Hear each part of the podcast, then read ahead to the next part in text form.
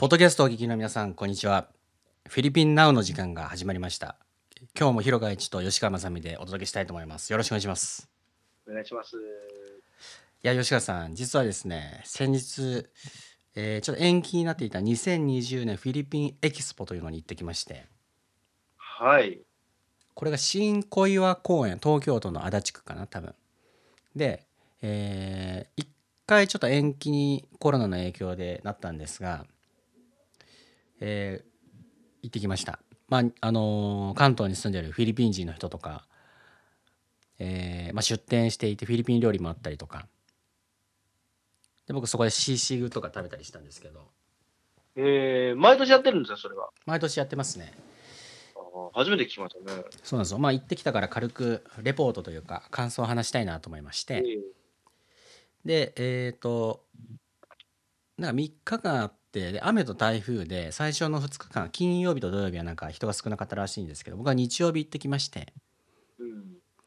いやでなんかそのまあまあ人がいましたね。でなんか面白かったのがえなんかね遠隔でなんかその動画でライブ配信でなんか踊る踊る踊るやつがなんかみんなで踊る場があるんですよ。プログラムというか。えはい。そういうコーナーがあってもうその何十人のフィリピン人のおばちゃんがそのスクリーンの前で一生懸命踊ってるんですよ 好きですからね、踊るのはね、フィリピン人の方は。そうそうそう普通日本人だったらちょっと「いや私は」とかあるじゃないですか、まあ、踊ってもちょっと動きが小さいとかもうみんなね動きがでかいでかい。フィリピン人のおばちゃん。元気よく恥ずかしげもなくねみんな全く同じ動きをしていてもう後ろからちょっと動画撮ったりしたんですけど。うんそうそうそう。で僕はあの僕は踊ってないんですけどまあ、せっかくちょっと来たから、まあ、フィリピン料理ちょっと食べて帰ろうかなみたいな。僕あんま長くいなかったんですよ。はい。でそのフィリピン屋台のところに行ったら、まあ、シシグが700円ぐらいだったかな、まあ、高いたちょっと高いんですけど。シシグというのはどういうやつですか？あのなんか鉄板であの何？豚と玉ねぎと、えー卵。なんかこのなんなんて言うんだろう。鉄板みたいなのがジューって焼くやつがあるんですけど。内臓、内臓を使うやつですよね。そうそうそうでそれを注文して、まあ、席に座って待ってたんですけどもうそれ焼いてるおばちゃんも踊ってましたからね。でえっ、とブコジュース頼んだんですよ僕。ココナッツジュースか、まあ、それ缶だったんですけどメイドインタイランドって書いてありましたけどね。リピンさん使えよ、そこは。そこは。そうなんですよ。でえっ、と英会話学校と PR で来ててあとは何だったかなあれ。あ不動産。フィリピンの不動産。ゾウさん。はの販売。なんかマカティの。あとはうんとねなんかいろんな業者がその出店しててえっ、となんかあと観光関係のもあったしあとねえっ、とね名前忘れたなあれ。フィリピンのマッサージっていうのがあるんですよ。あ。はい。えっ、とねヒトフィリピンのマッサージ知ってる？いや、わかんないです。僕もね知らなかったんですけどえっ、とねヒロト確かに名前がヒロトって言ったと思うんですけどこれねフィリピンの。伝統マッサージで知ってます、知ってます。そうそういいのうん、あります。これがねあのーまあ、座って簡単に受けれるみたいなのがなんか10分コースだけ僕受けたんですけどうん、でやってくれた方もフィリピンハーフでで。えフィリピンで育ったのにそんなの知らないんですか？みたいなこと言われていや子供はそんなの受けないでしょとか思ったけど 間違いない。子供マッサージないからね。そうそうそうでまあフィリピンにまあしょっちゅう帰ってるからマッサージとか受けてんだけどそんまあもしかしたらなんか自分も知らない間そういうの受けてるのかもしれない。ヒロットっていうらしいんだよ。なんかフィリピンの伝統マッサージとかあるらしくって。そう。であのーまあ、上手だった。すごいうまかった。めちゃめちゃ気持ちよかったし。うん。でなんかそのヒロットとはちょっと違うんだけどフィリピンの空港でなんかその空港とかなんかいろんな島の乗り換えとかでなんかねそのめちゃめちゃ安く多分1,000円しないぐらいで500円ぐらいかな。椅子に座ったまんま10分ぐらい肩とか頭とかをマッサージしてくれるとことかあるんだけど。あ、それはいいですね。500円とか。安いそうそねう安い。フィリピン人マッサージすすごい上手なんだよね。そうっていうのを受けたりとかしまして。であとはえーっとねあとはねあなんかその送金送金のなんかその会社とかもあったりとかしてでそれでちょっと後で喋りたいなと思ってたんですけどええ。今日ちょっとフィリピンの送金についてもあのー話したいなと思って気になる人もいる送る送金のことですよね。送るそうそうお金。で、まあ、なんかソーシャルメディアでも最近よく見たんですよ、まあ、コロナになってその KTV に通ってるおじさんとかがあのフィリピン人の女の子がお金送ってくれみたいな。だからそこで議論とかアンケートがあって援助するべきか援助しないべきかみたいな。それはどっちでもいいんですけど、まあ、ぼ僕は家族いるから送金してるんでそのフィリピンの送金する方法についてですねでそのフィリピンエキスポとは別で、えー、と去年ねあそこに行ったんですよ。代々木代々木公園。はい。でえっ、とねフィリピンフェスティバル。フィリピンフェスかな。フィリピンフェスティバルみたいなのやっててそっちの方がでかかったんですよ、はい。まあ、代々木公園だしみたいな。うん。でフィリピンからも有名な歌手とかがいっぱい来ててえっ、となんか AKB の人とかもプライベートで来てたらしいですね。あ秋元さんとかがあのツイッター載せて載せてたんで。でその出店してるお店とか企業とか来る人の人数とかも全然規模が違うんですけど大きさとかも。ええ。でえっ、とね。えっ、と僕が家族に送金するときは、えー、と PNB 使ってるんですよ。フィリピンナショナルバンク。はい。でえっ、とこれは名古屋とか東京の人もその支店があるし日本語が通じるのでえー、とそう便利なんですけどそれはフィリピンに住んでる人がフィリピンナショナルバンク持ってないと送れないですよね。はいはい。でこれはあの送り方としてはまずアカウントを作って日本ででその相手の送り先の、えー銀行名前とブランチ支店ですね調べて。で、えー、とフィリピン、えーと PN、日本の PNB のその指定の振込先の銀行があるんですよ。日本の銀行でそれは。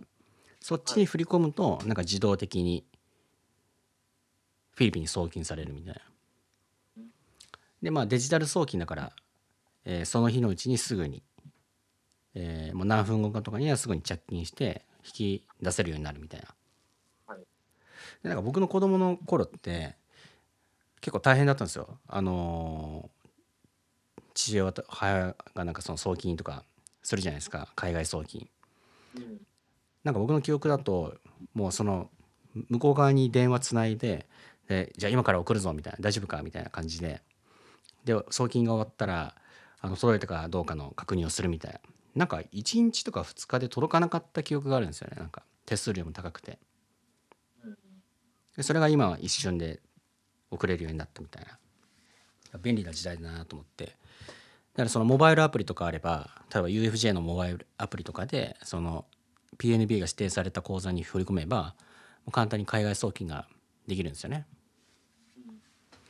そうで今回はなんでこの話をしてるのかっていうと,、えー、と家族以外の知り合いに送ったんですよ僕。でその人がなんと銀行口座を持ってないと。うん。でそういった時にじゃあどうするんだっていうふうになるじゃないですか。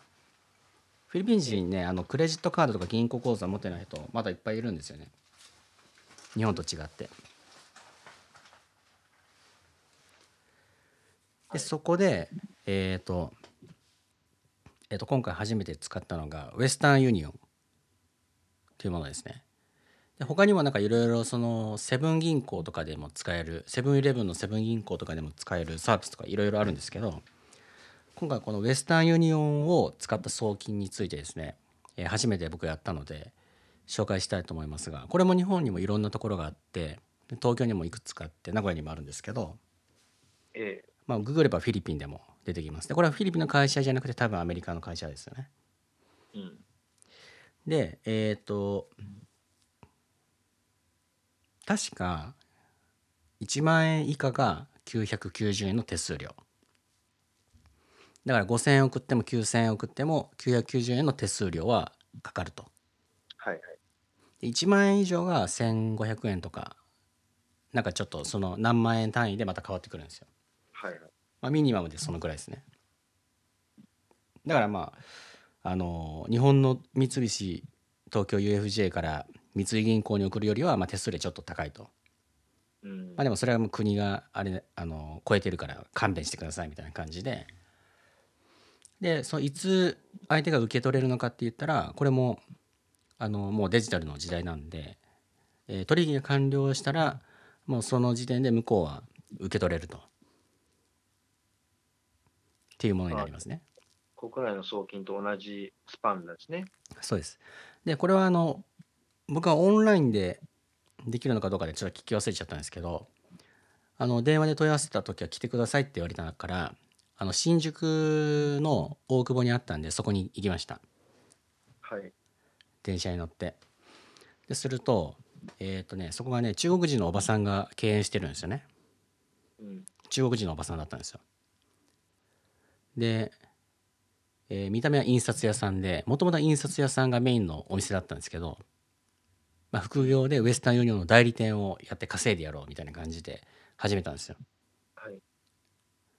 で「あそうなんですか」みたいなであの「すみませんちょっとフィリピンに送金したいんですけど」みたいなこと言ったら「あ分かりました」みたいな感じであの流れを教えてくれるんですよねうん。で、まあ、その紙に書いて10分ぐらいかからなかったぐらいすごい簡単にすぐ終わりましたうん。でなんかそのネットにはマイナー版カードを持ってかなきゃいけないって書いてあったんですけどマイナー版カードなくても大丈夫でしたマイナンバーだけ分かってれば記入すれば大丈夫ですねはい。でえっ、と受け取る側フィリピン人ですねフィリピンにいるはい。はその最寄りのウエスタンユニオンの支店お店に行って行けば受け取れるんですけどその時に必要なのはあの僕が伝えなきゃいけないんですよ。僕のフルネームと、はい。あとそのなんか送金ナンバーみたいな。はい。番号。あとは、えー金額。何ペソとか。っていうのをあの伝えて事前に伝えておいてでそのフィリピンにいるそのフィリピン人の人がウェスタンユニオンに行ってでそれをその送金ナンバーとか僕の名前とか伝えると受け取れるんですけどここでですね受け取れないという落とし穴がありまして。はい。聞きたいですか？どんな落とし穴ですか？なんとですね身分証明書がないんですよその人。は ID がないという。いやこれはさすがに僕もねぶったまげましたね。なんかちょっとねその事前に喋ってたんですけど、まあ、TIN ナンバーはあるって言ってるんですよ。TIN ナンバーってそのタックスなんちゃらかんちゃらそのフィリピン人の個人についてるあの発行されてる番号があるんですけど、あ。うんまあ。本人はそれを持って ID だと思ってたらしいんですけどどうやらそれはダメだと。でパスポートとかドライバーライセンスじゃないといけないみたいななんかその一覧とかもその後一緒に調べてで最終的にその NBI クリアランスみたいなやつが早いみたいなあのボーターズ ID とかあのあるんですよ投票のナンバーとかあとえっ、と何だったっけ？ポスタルナンバーとか。とかもそれ ID できるんですけど時間がかかるんですよやっぱり。パスポートとかドライバーライセンスって。発行するのに、でこの NBI クリアランスっていうのが一番早いと ID としては。はい。だからちょっと時間がかかってしまうなということでえー一回キャンセルしようと思って、まあ、返金したんですよ、だからまあキャンセルのやり方も分かるんで一応言っておくと,、えー、とその領収書みたいなところにその送金者今回の場合は日本にいる僕が電話をしてでそのなんか番号発行してもらわなきゃいけないらしいんですけどそのその電話した時は領収書に書いてある送金ナンバーで大丈夫ですみたいな。はい。でその送金した場所に行って受け取ってくださいみたいな。だから直接その新宿のウェスタンユニオンに行って送金番号を伝えてでえっ、と返金一旦返金してもらいましたただ手数料お客様の都合だから返ってこなかったです。990円ははいは。い。でえー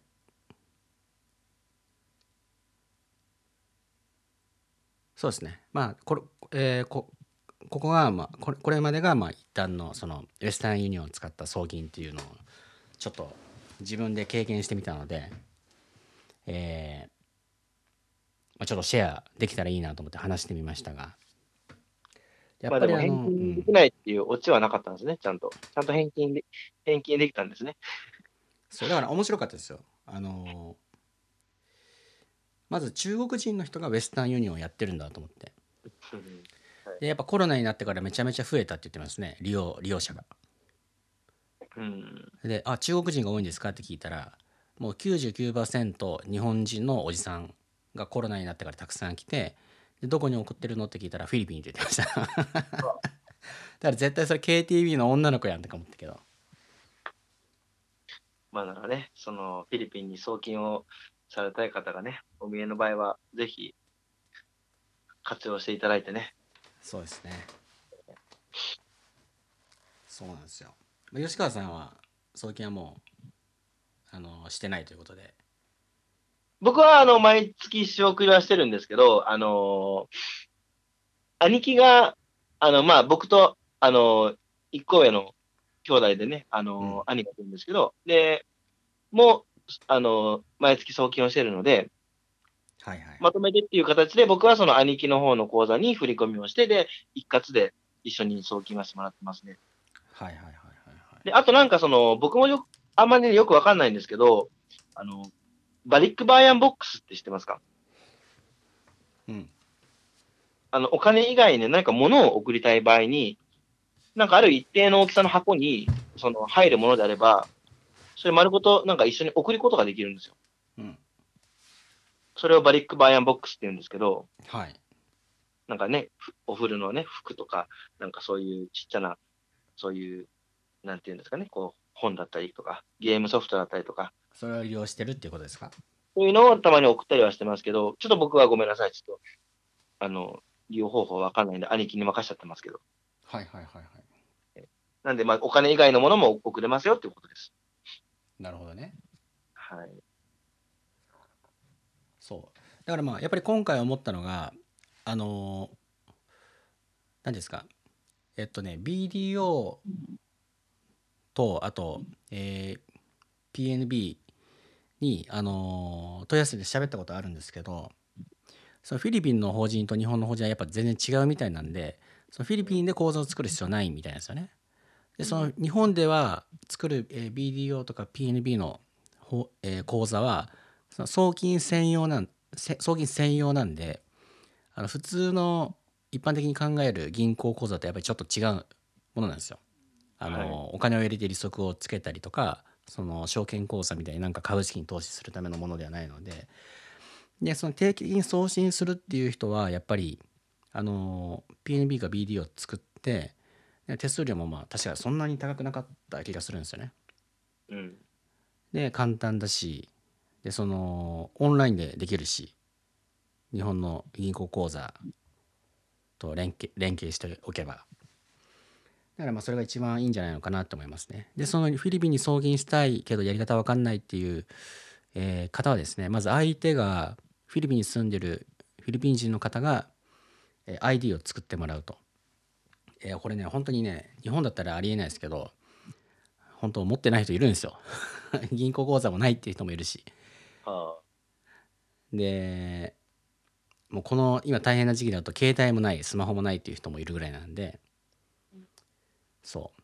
だだからやっぱりねその銀行口座を作ってもらう。であと ID を作ってもらう。でパスポートとかドライバーライセンスはすぐ作るのはやっぱお金も時間もかかって現実的ではないから NBI クリアランスっていうのがいいんじゃないのかなっていうふうに思いますね。はい。はい。ウエスタンユニオンの場合は。はい、でその銀行口座を最初作る時はなんかデポジットが必要で確か2000ドル？2000ドル？あ2000ドルじゃない？にそれ高いわ。20万円だから。2000ペソ？2000ペソぐらいは最初に入金しないと口座開設できなかったような気がしますね。ははい、なるほど。そうなんですよ。ということで今回は、えーこの前行った何だったっけ？フィリピンエキスポ。うん。そして、えーフィリピンのマッサージヒロト？なんだっけ？名前忘れた。はい。はい。ヒロト。多分ヒロト。ヒロト。はい。はい。皆さん受けてみてください。そして、えーフィリピン送金ですね、まあ、ウエスタンユニオンと PNB についてちょっと話しました。なんかワンポイント タガログ語レッスンとかあります？ここで？ここでワンポイントですか？あじゃあその送金してって言われてお金がないってなんて言えばいいんですか？そうですね。あのーまあ、上手にこたこ断るための。まあ、そのお送る送金、まあ、その何かをね、こうお物でもお金をでも送るという、えー、タガログ語でいきますと、えー、パダラ、パダラって言います。はいなんで、あの、お金はペーラーって言いますからね。お金はペーラーだから、えー、パダランペーラーと。お金を送ってと。うんそんなところでいいですかね。わかりましたありがとうございますということで今日も皆さん、えーポッドキャストを聞いていただいてありがとうございますああとですねえーソーシャルメディアもあのフィリピンナウ、えー始めまして。でこれがあの TikTok がですね今非常にバズっていまして。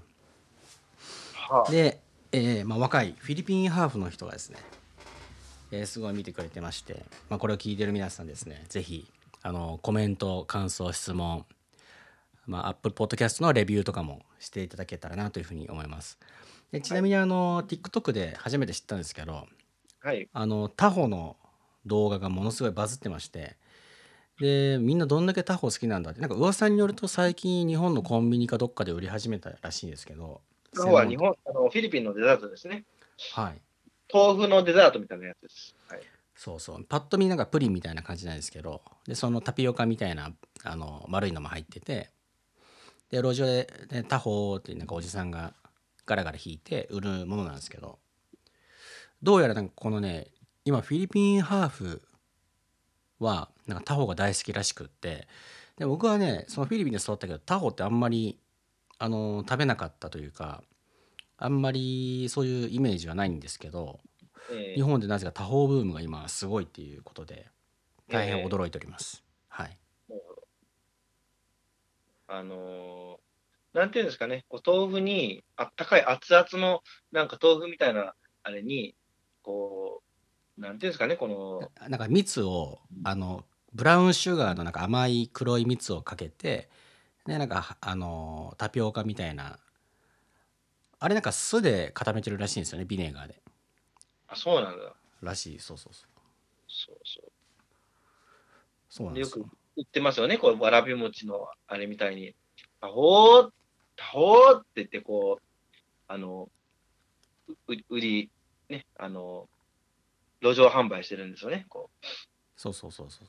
僕別にねそんなに好きではないんですけどあんま食べないし。今なんかすごいは日本にいるフィリピンハーフの間で大ブームらしいですよ。コンビニでも売ってんじゃないかな。なんかそんなこと誰かコメントで書いてましたね。うん。でそのフィリピンハーフの子が懐かしい食べたいとかフィリピンに行ったらいつも食べますとか。でなんか自分であのマグカップ持って行って専用の容器にいつも入れてもらってますとかそうそうそうそうそう。あの、じ呼び止めたら、自分、あの、家から自分でコップ持ってかなあかんですからね。あの、そこに注いでもらうんでね。はいはいはいだからあまりにみんなが食いつくからあそんなにみんなタホ好きなんだなとか思ってそう驚いてますはいまあ、一度ご賞味ください、機会があれば。そうですねはいということで、えー今回のポッドキャストこれで締めたいと思います。皆さん聞いていただいてありがとうございます。さよなら。さよなら。